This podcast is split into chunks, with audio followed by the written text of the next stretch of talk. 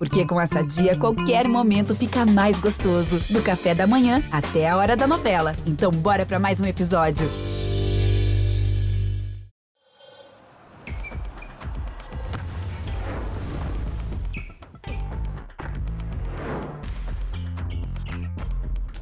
Fala galera, tudo bem?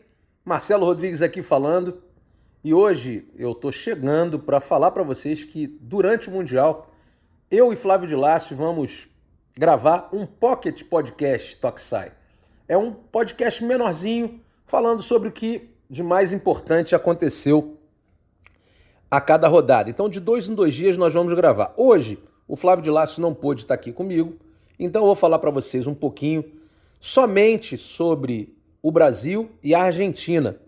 E amanhã eu volto gravando com o Flávio de Lácio e a gente vai fazer um panorama dessa primeira rodada do Mundial de Futsal. A gente é, vem acompanhando os amistosos há muito tempo, né? Eu venho ao longo desses, desses cinco anos acompanhando muitas seleções e agora, é claro, a gente teve um ano e meio aí de pandemia, muita gente ficou sem, tre é, sem treinar, muita gente ficou sem jogar, mas alguns amistosos aconteceram e eu tenho acompanhado vários amistosos de várias seleções ao longo desse tempo todo. Também avaliei essa primeira rodada. É, né, comparando, comparando também com, com, os, com os amistosos que essa galera fez. Então eu vou falar um pouco sobre o Brasil, um pouco sobre a Argentina e amanhã eu e Flávio de Lasso vamos fazer um apanhado geral para vocês.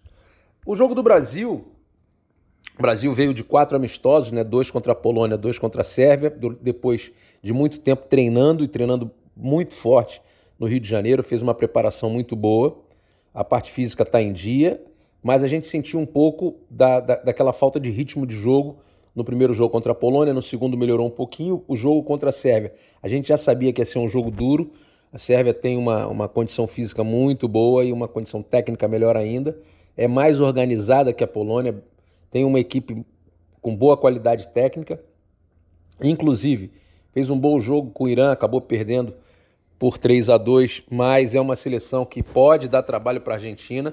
A gente vai ver isso ainda essa semana, né? A gente vai ter jogo aí para comentar deles. Eh, o Sport TV vai comentar, vai fazer esse jogo. Mas hoje nós, eu vou começar pela Argentina, não vou nem falar do Brasil primeiro, vou começar pela Argentina. A Argentina pegou a seleção americana hoje é, e atropelou. Primeiro tempo foi um massacre. É, a seleção americana entrou muito nervosa, goleiro não fazendo as defesas que deveria fazer, a marcação muito falha, a Argentina movimentou muito e matou o jogo logo de cara. Venceu por 11 a 0 com bastante tranquilidade no segundo tempo.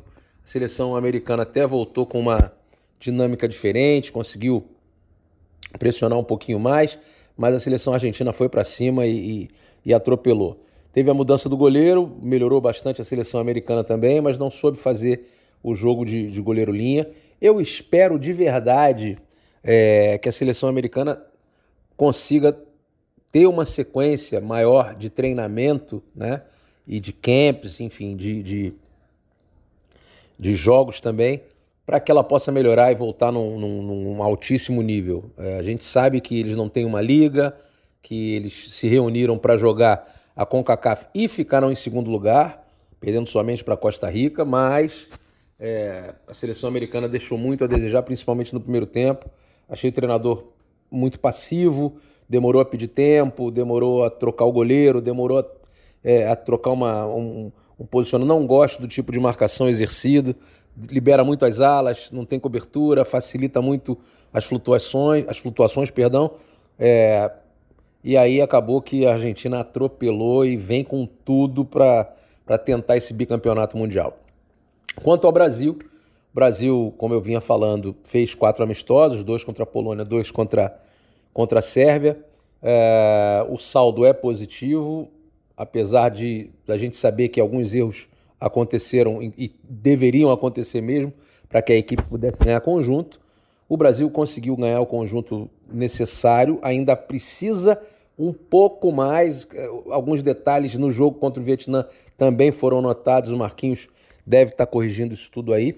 Mas o importante é que a gente sabia, como a gente não teve a melhor preparação antes desse mês que a galera ficou no Rio de Janeiro treinando, é que a gente deveria é, treinar bastante no Rio de Janeiro e ao longo dos amistosos e da primeira fase da competição, é, os erros né, serem corrigidos pelo Marquinhos para que a seleção possa ou pudesse, né, no caso do passado, pudesse, e agora que a seleção possa, ao longo é, da fase de mata-mata, já entrar com, com 100% de conjunto, 100% das coisas bem organizadas.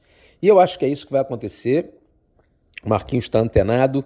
No primeiro erro que o Brasil teve é, na partida contra, contra o Vietnã, é, naquele gol de falta que dois jogadores foram bloqueados e ninguém saiu para interceptar o chute. É, ele deu uma bronca bonita e é pontual, porque é para a galera ficar ligado o tempo todo. A gente viu a Argentina hoje e os caras estão 200% ligados o tempo todo. E o Brasil ficou ligado 200% o, é, o jogo inteiro. Então é isso que a gente espera do Brasil que a parte. A gente não precisa discutir a qualidade técnica de nenhum jogador, todo mundo está lá por mérito, todo mundo é muito bom. O Brasil tem excelente ataque.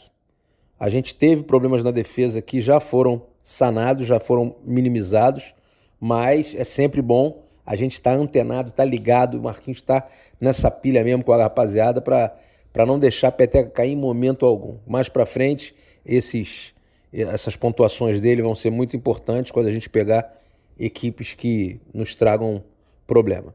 Então é isso, minha galera. Brasil joga na próxima quinta-feira, às 14 horas, contra a República Tcheca, um jogo bem mais difícil.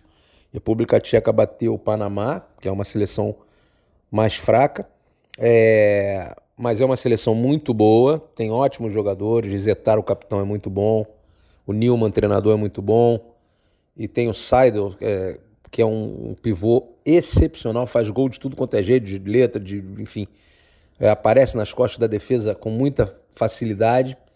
É uma equipe que toca bem a bola, que tem uma boa qualidade técnica e a gente espera que o Brasil consiga neutralizar as principais jogadas da República Tcheca e faça uma grande exibição. Vai ser o, o, o melhor jogo dessa primeira fase da seleção brasileira. Não acredito que nós tenhamos dificuldade depois, no dia 19, é, contra a seleção do Panamá. Acho que a gente vai ganhar bem, vai, o time vai encaixar e a expectativa é que a gente possa passar em primeiro lugar do grupo, né?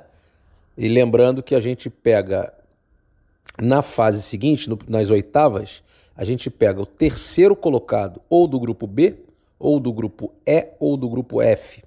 E o grupo F a gente espera que não seja para a gente não ter logo um embate firme, né? Que pode ser Sérvia é, ou Irã, no, no, caso da Argentina, passar em primeiro, ou se a Argentina passar em segundo. É, tomara que não seja Brasil e Argentina logo agora. A expectativa é que essas duas seleções se encontrem mais para frente, ou nas semifinais ou na final. Beleza, minha galera? Então é isso. Amanhã eu volto com Flávio de Lácio para a gente debater tudo sobre o Mundial. Hoje eu falei só de Brasil e Argentina, falei um pouquinho da Sérvia, falei um pouquinho da, da República Tcheca também, mas nós vamos falar sobre todo mundo, falar sobre a Rússia, falar sobre a Espanha, falar sobre todas as outras seleções e destrinchar esses grupos todos para vocês. Valeu? Aquele abraço, um beijo para vocês e fico por aqui. É o podcast Toxai. Tamo juntos. Valeu.